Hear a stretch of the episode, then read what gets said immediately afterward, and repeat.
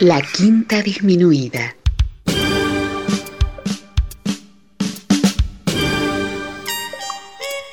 Jazz desde la ciudad más cercana al cielo.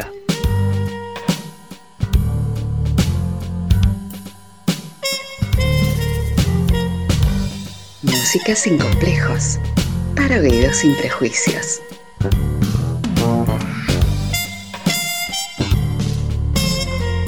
Una producción de Nicolás Peña.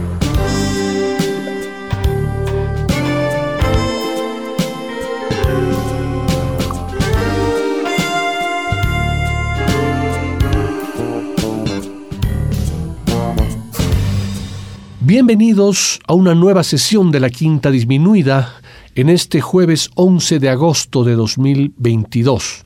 Muchas gracias por su compañía, sus mensajes, su interacción, sus sugerencias y su compromiso con este programa de jazz que se transmite ininterrumpidamente desde hace 15 años a través de FM 103.3 desde la ciudad más cercana al cielo, la ciudad de La Paz. Y hemos finalizado los programas de aniversario que gracias a sus sugerencias colmaron el mes de julio y que quienes no pudieron escucharlos pueden hacerlo en las plataformas virtuales de su preferencia. Spotify, Google Podcast, Radio Public y por supuesto el blog www.quintadisminuida.com. En todos estos casos, la escucha y las descargas son completamente gratuitas. De eso se trata.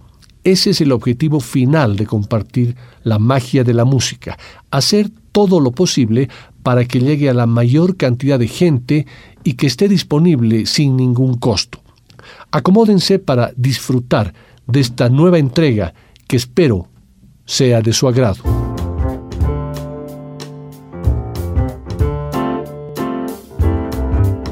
Como lo menciona mi amigo Miguel García Urbani en su libro Calle 52, el jazz es un mundo de demostraciones.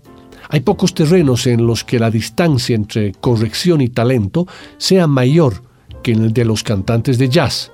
Son escasos los ejemplos en que arte y entretenimiento se encuentran más lejos.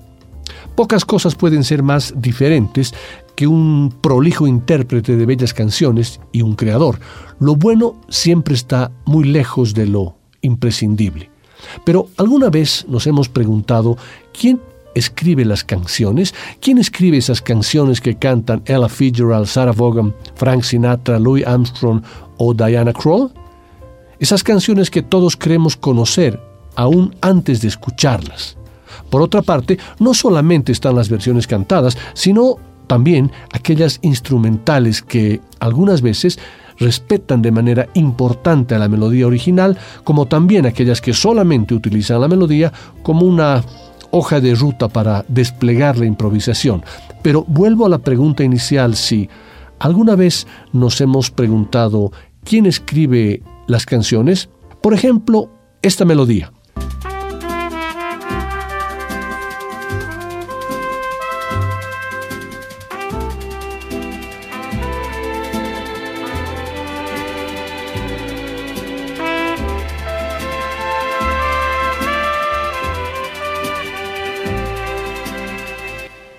Esta otra,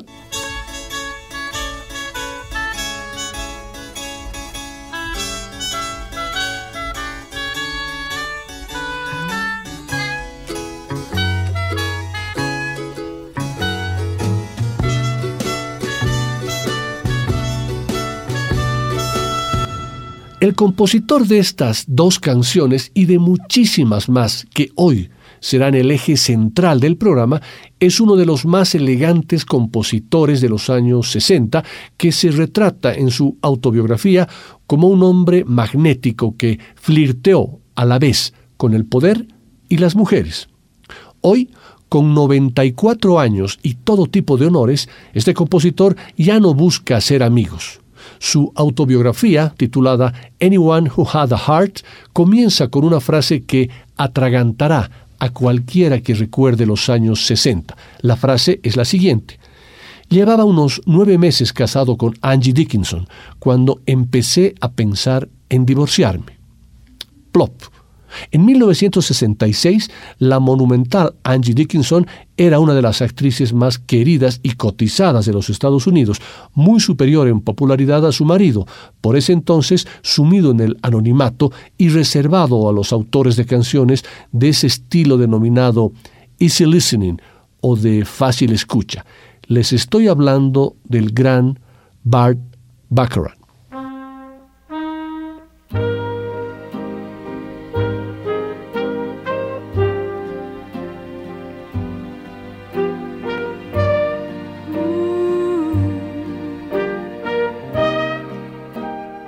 Para esta sesión he seleccionado una docena de sus más importantes composiciones que las escucharemos a cargo de fundamentales e imprescindibles maestros y maestras del jazz. En la primera parte del programa escucharemos el mismo tema en una versión vocal y otra instrumental y en la segunda escucharemos ocho temas combinando versiones vocales e instrumentales. Sin embargo, antes de escuchar cada tema en su versión yacera, les presentaré la versión original, la más famosa de ese tema. ¿Arrancamos?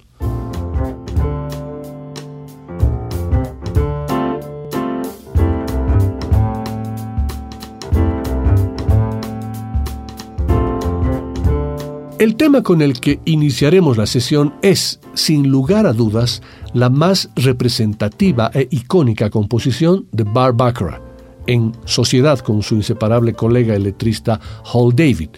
El tema, titulado Alfie, que tiene su versión más conocida, la interpretada por Cilla Black, que suena así.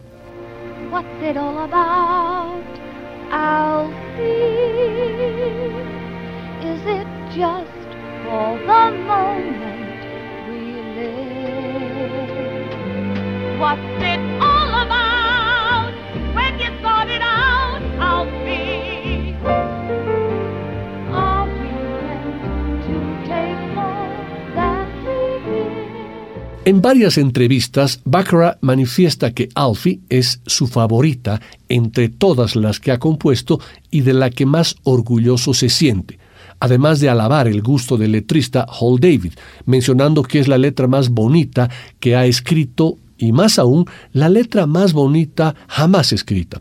Aunque esto es contundente, él y Hall David no estaban ansiosos por escribir una canción para promocionar la película Alfie, un lanzamiento de Paramount Pictures.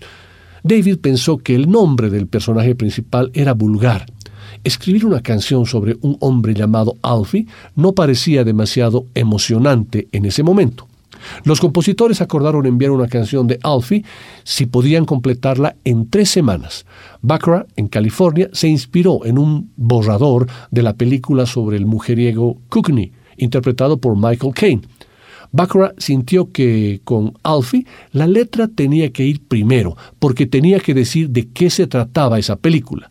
Hizo los arreglos para que David, en Long Island, recibiera un guion de la película para que pudiera componer la letra. David utilizó una de las líneas del guion de Kane. ¿De qué se trata todo esto? como frase de apertura. Las letras de David fueron luego puestas en música por Bar Baccarat. Sarah Vaughan será la maestra del ámbito del jazz a quien escucharemos en la interpretación de ese tema.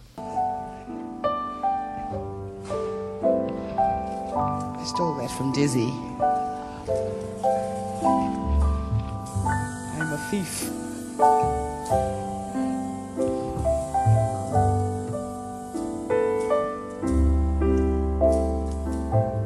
What's it all about?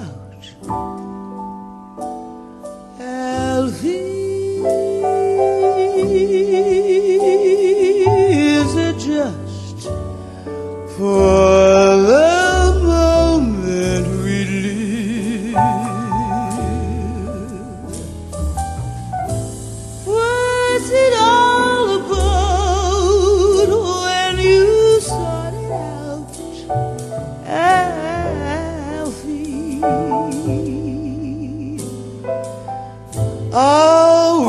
meant to take more than we Yes,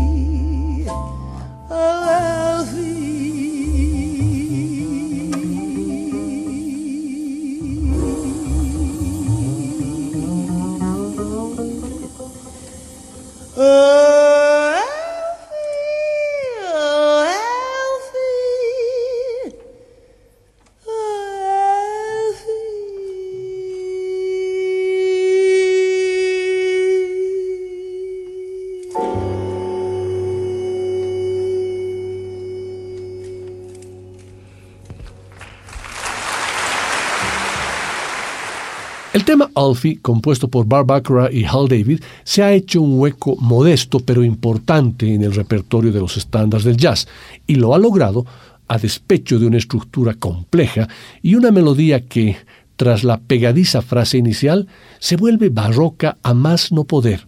La versión original y la más conocida de Alfie es la que escuchamos un poquito antes de Sarah Vaughan y fue registrada en el año 1966 en la versión de Cilla Black, producida por Sir George Martin, devolviéndole así el orgullo a las composiciones del cancionero Baccarat y dejando constancia, empero, del pequeño detalle que señala la presencia de Bart en los estudios de Abbey Road, tocando el piano, dirigiendo la orquesta y guiando a Cilla Black en su interpretación.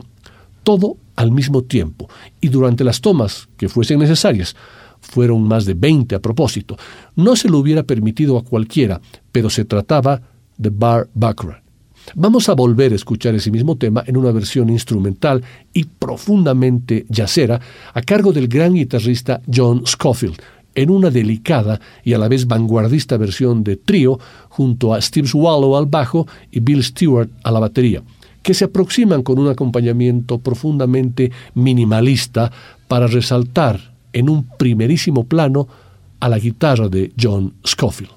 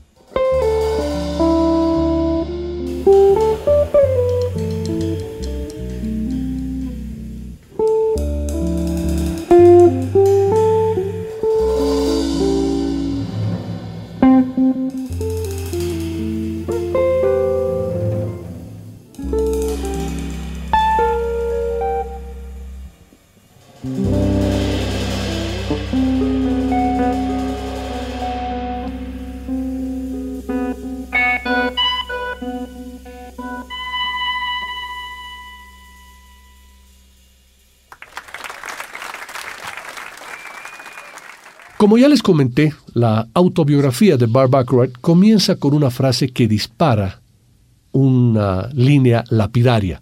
Llevaba unos nueve meses casado con Angie Dickinson cuando empecé a pensar en divorciarme. Sin embargo, el matrimonio duró 15 tormentosos años. De alguna forma, los ató el nacimiento de Nikki, una criatura prematura que enseguida manifestó problemas físicos y mentales. Mientras Angie optó por desarrollar su carrera en televisión, para estar cerca de Nicky, Bart no descuidó sus giras o sus torneos de tenis amateur, ausencias que le permitían ejercer de picaflor. En el libro, Angie acusa a Bart de presionarla para internar a Nicky en el centro psiquiátrico donde permaneció 10 años. Y muchos años después, en el año 2007, cuando Nicky Baccarat tenía 40 años, se suicidó. Fue víctima, piensan ahora, de la tardanza en identificar su condición, el síndrome de Asperger. Pero la actriz insiste, no ayudó la obsesión de Bart por romper la excesiva dependencia entre madre e hija. Para Angie, que no perdona, Bart es esencialmente un narcisista, alguien que piensa que siempre hace lo correcto, que no acepta responsabilidad por lo que no salió como estaba planeado, y nada generoso con sus compañeros de viaje. En 1970, cuando recogió dos Oscar y dos Grammy, no tuvo una sola palabra para su esposa. Su relación más fructífera con el letrista Hall David se rompió tras una disputa por el reparto de beneficios del remake de Horizontes Perdidos del año 1973, que a propósito fue un total fracaso.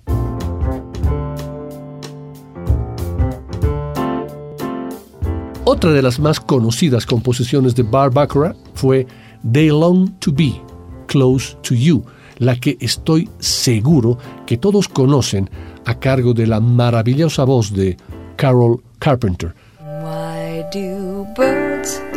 Suddenly appear you?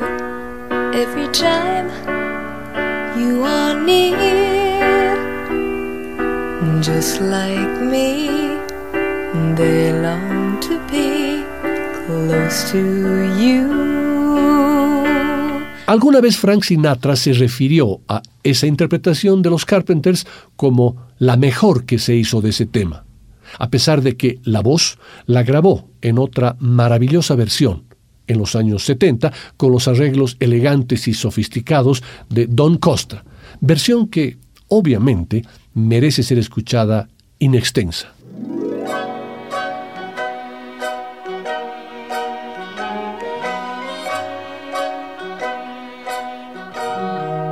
Why do birds suddenly appear every time you are near? Just like me, they long to be close to you. Why do stars fall down from the sky every time you walk by? Just like me, they long to be close to you. On the day that you were born, the angels got together and decided to create a dream come true. So they sprinkled moon dust in your hair of gold and starlight in your eyes of blue. That is why all the boys in town follow you all around, just like me. They long to be close to you.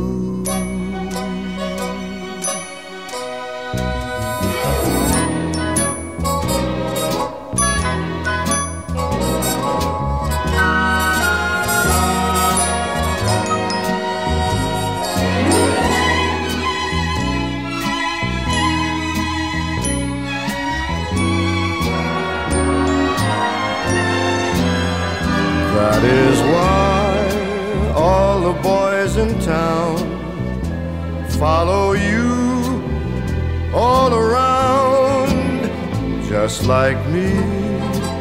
They long to be close to you, just like me. They long to be close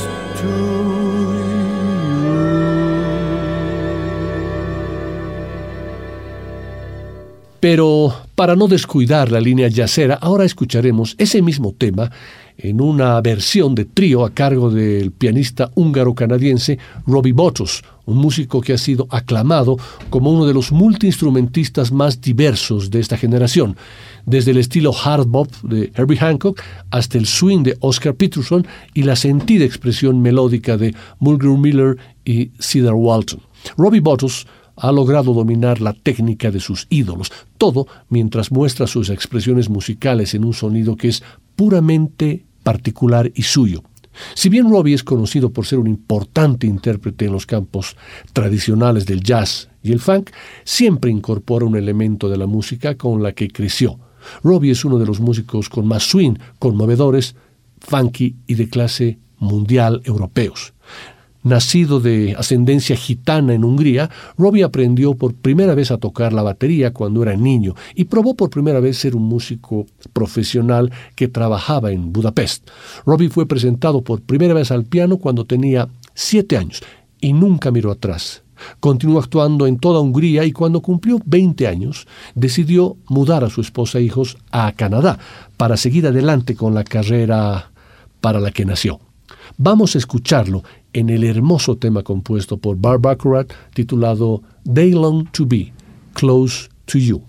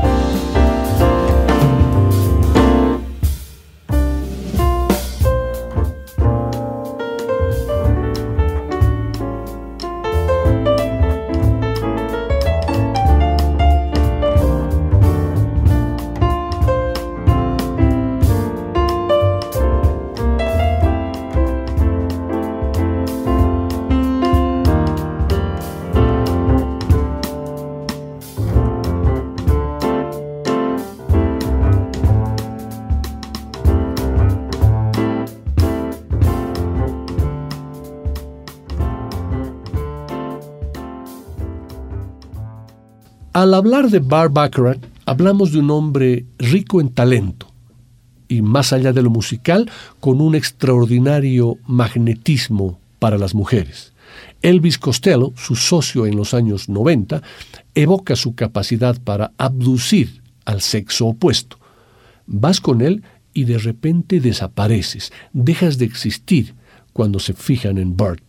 Ocurría lo mismo con una modelo que trabajaba de azafata en la ceremonia del Grammy que con la reina de Suecia. Aparte de ello, despertaba ciertos impulsos maternales.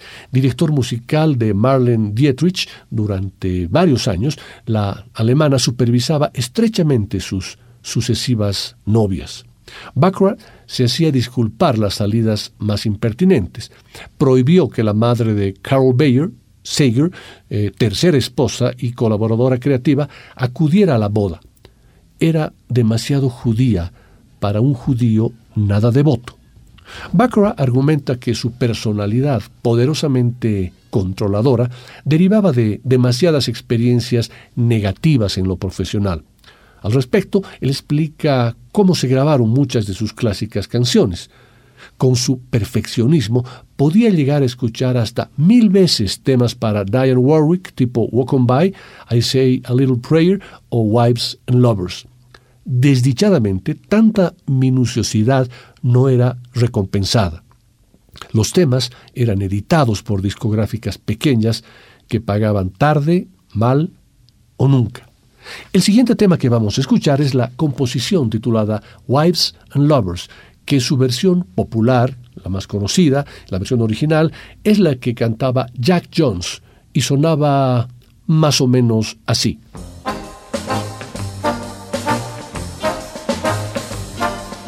Hey, little girl, comb your hair, fix your makeup. Soon he will open the door. Don't think because there's a ring on your finger, you try. Wives and Lovers es una canción de Bar Baccarat y Hal David que ha sido grabada por numerosos cantantes, masculinos y femeninas. Como les dije, la versión original fue grabada por Jack Jones en el año 1963. Esta versión ganó el premio Grammy de 1964 a la mejor interpretación vocal masculina. La primera grabación de Jack Jones alcanzó el puesto número 14 en el top 100 y el número 9 en la lista de la categoría Easy Listening. En esta sesión de la quinta escucharemos la versión de Nancy Wilson, una cantante melódica norteamericana que se ha aproximado a diferentes estilos, tales como el jazz, el rhythm and blues, el soul y el pop. Se la considera una de las vocalistas más elegantes y cálidas de la música contemporánea. Sus grabaciones las más elogiadas son las jazzísticas, en las que está acompañada de figuras de primer nivel, como el saxofonista Cannibal Adderley y el pianista George Shearing, o dirigida por el arreglista Billy May. A pesar de las quejas de los aficionados al jazz, Nancy Wilson ha cantado en numerosos discos de pop y rhythm and blues y ha realizado numerosas giras, apareciendo en compañía de artistas que van desde Nat King Cole y Sarah Vaughan a Ruth Brown y Laverne Baker. No obstante lo anterior, Wilson ha mantenido siempre sus conexiones con el mundo del jazz y en los años 80 apareció cantando con conocidísimos músicos de este ámbito como Hank Jones, Art Farmer, Ramsey Lewis y Benny Golson. El estilo vocal de Nancy Wilson tiene importantes influencias de Dinah Washington y Nat King Cole. Publicó ocho álbumes que llegaron al top 20 en los éxitos de Billboard, una gran lista de popularidad de los 100 sencillos más vendidos en Estados Unidos. La artista fue una de las cantantes con la voz más elegante de los, por decir, últimos 50 años. Etiquetada como artista de jazz o blues, se resistió a identificarse como en una sola categoría y se denominaba a sí misma como estilista de canciones. A su muerte, el historiador y autor de jazz Ted Gioia dijo que Wilson eh, que el mundo del jazz había perdido más bien a una gigante de la música cuyos talentos flexibles le llevaron a sus canciones a alturas emotivas. Ella era una de esas raras vocalistas que podían cantar cualquier estilo, cruzar cualquier género, pero aún así dejaban su sello único en la música. Sus álbumes estaban llenos de joyas, enfatizó Gioia.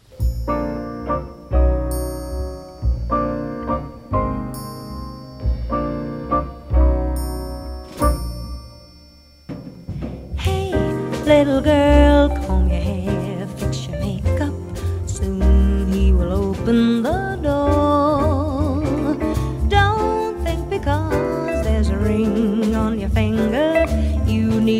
try anymore. For wives should always be lovers too. Run to his arms the moment he comes home to you. I'm warning you.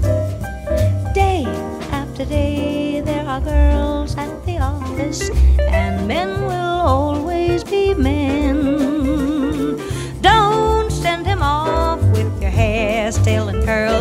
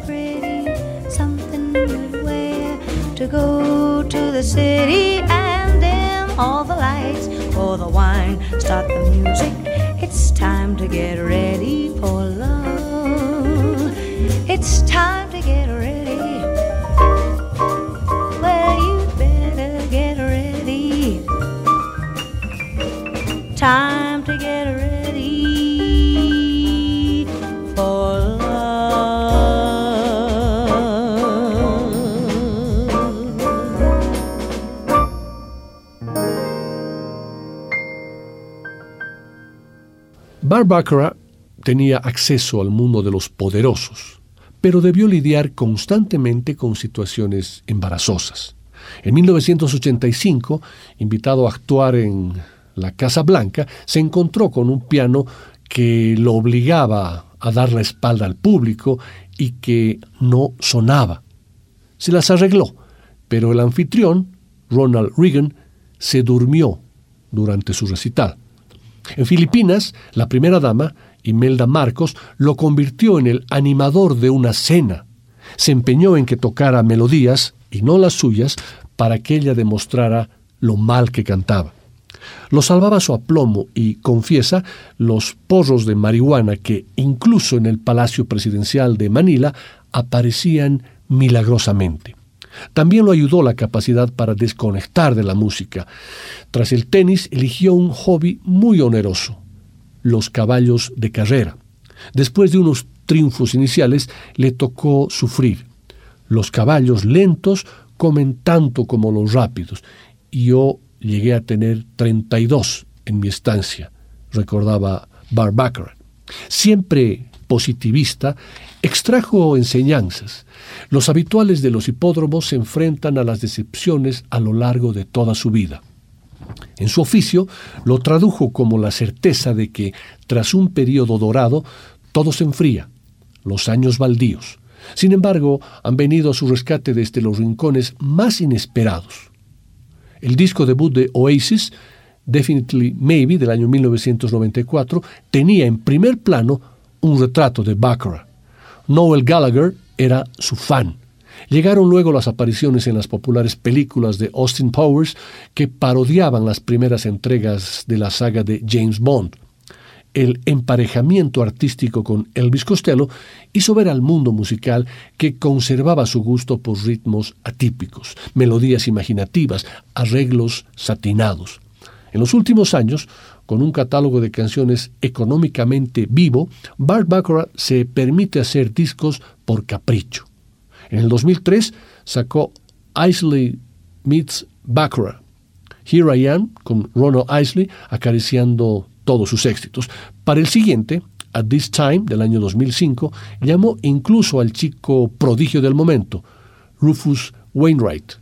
Cierto, en la tercera edad es cuando Bart Baccarat ha apreciado las ventajas de lucir cool. Aquí está un trío de lujo formado por Ron Carter en el contrabajo, Kenny Barron al piano y Gary Gibbs a la batería para mostrarnos lo que se puede hacer jazzísticamente con una melodía tan compacta y mágica como Wives and Lovers.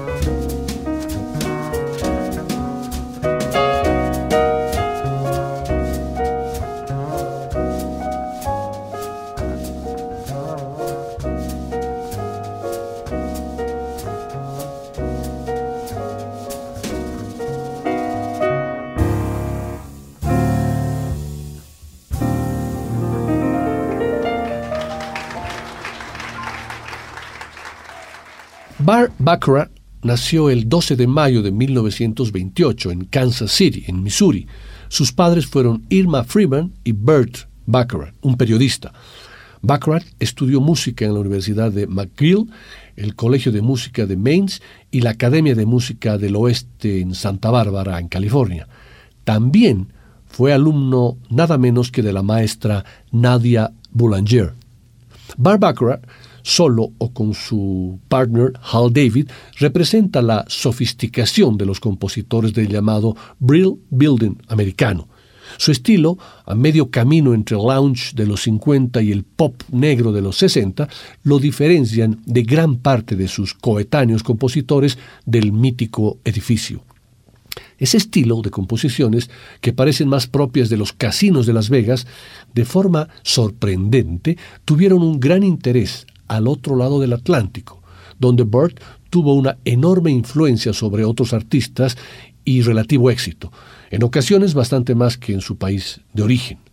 Cilla Black, Tom Jones, Dusty Springfield, Jane Pitney, Manfred Mann son solo unos pocos que se sirvieron de Bart para desarrollar de forma notable su carrera. Sobre versiones de Bart por artistas ingleses existen multitud de discos, recopilaciones, referencias, etc. Pese a su pinta de niño elegante californiano, lo cierto es que Bart tuvo un gran cariño por lo británico. Siempre recuerda el gran trato de los ingleses durante sus primeros trabajos como conductor de la orquesta de la actriz y cantante Marlene Dietrich, y asimismo admiró la nueva música nacida a raíz del éxito de los Beatles, sobre todo los royalties de la versión de Baby It's You de los cuatro de Liverpool. Sus visitas a Londres eran bastante habituales y durante las mismas las relaciones comerciales de su editorial de canciones eran bastante productivas, vendiendo en muchas ocasiones los derechos de sus composiciones a artistas locales con gran éxito comercial. Vamos a escuchar ahora otra de sus memorables composiciones, titulada A House is Not a Home, a cargo del gran cantante Kurt Elling.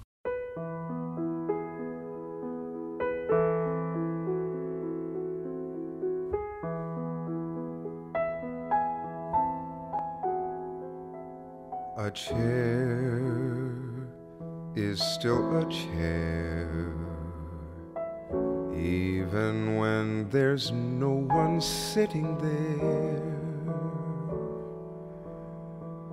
But a chair is not a house, and a house is not a home when there's no one there to say goodnight and no one there.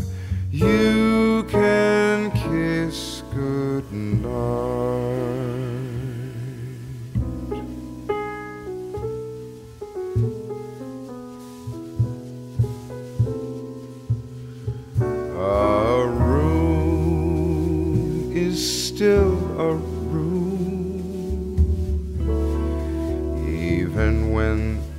nothing there but gloom.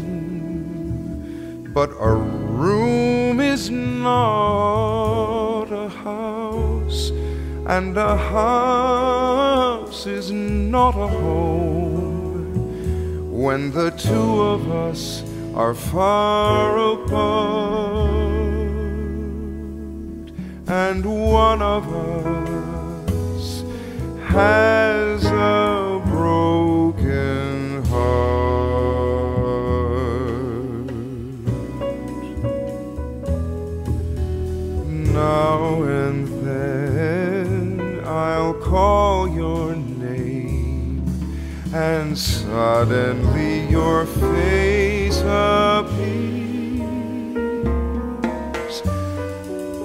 But it's just a crazy game.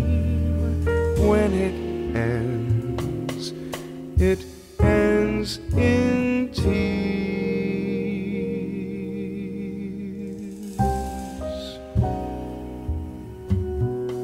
Darling, have a heart. Don't let one mistake keep us apart. I'm not meant to live alone. Turn this house into a home. When I climb the stairs and turn the key, oh, please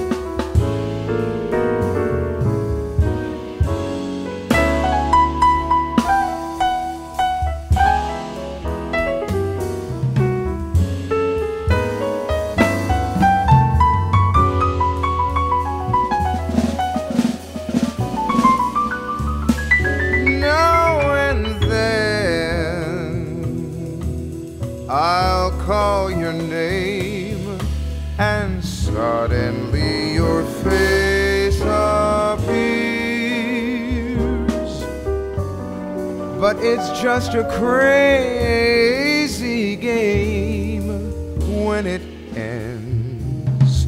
It ends in tears.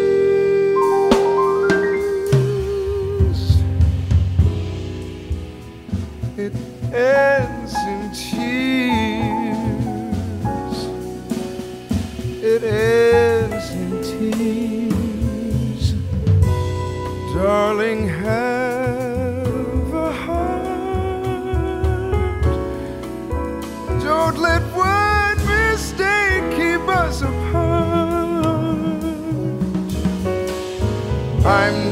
meant to live alone. Turn this house into a home. When I climb the stairs and turn the key,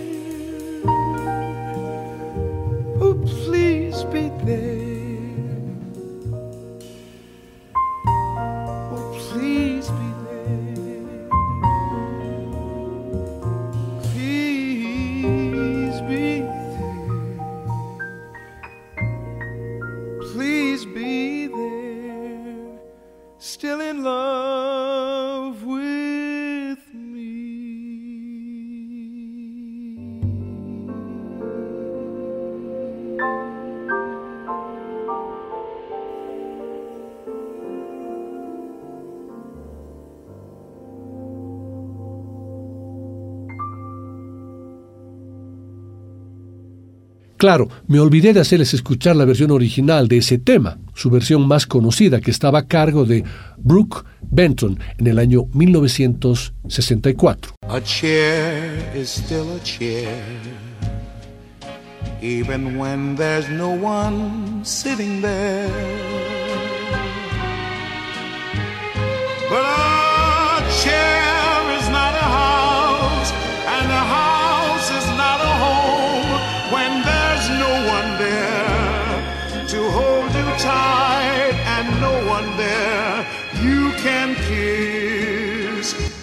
Obviamente se dieron cuenta ustedes de la radical diferencia que existe en la mayoría de los casos entre la interpretación original, la popular, la más conocida, y la versión que un músico de jazz como Kurt Elling realiza de ese tema.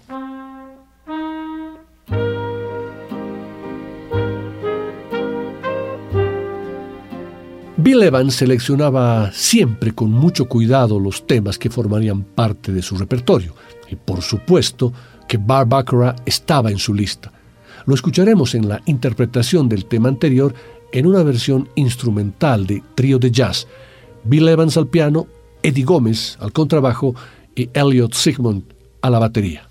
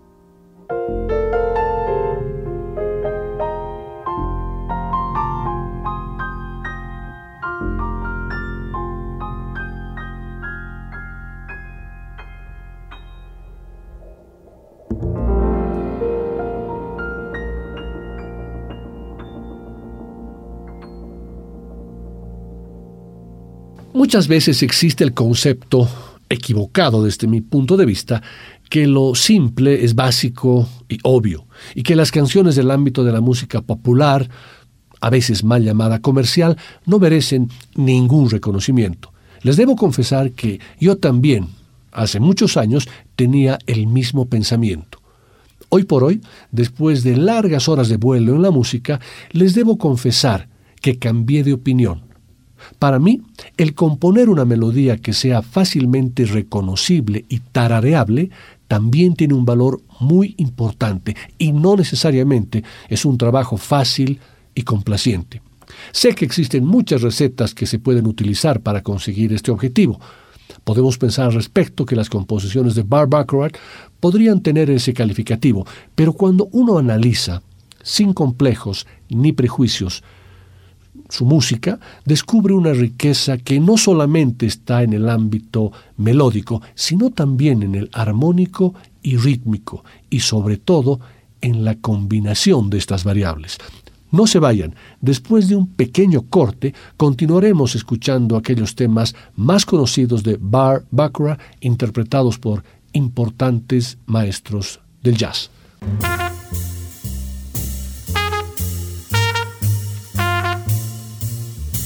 Después del corte, volverá el swing. De la quinta disminuida.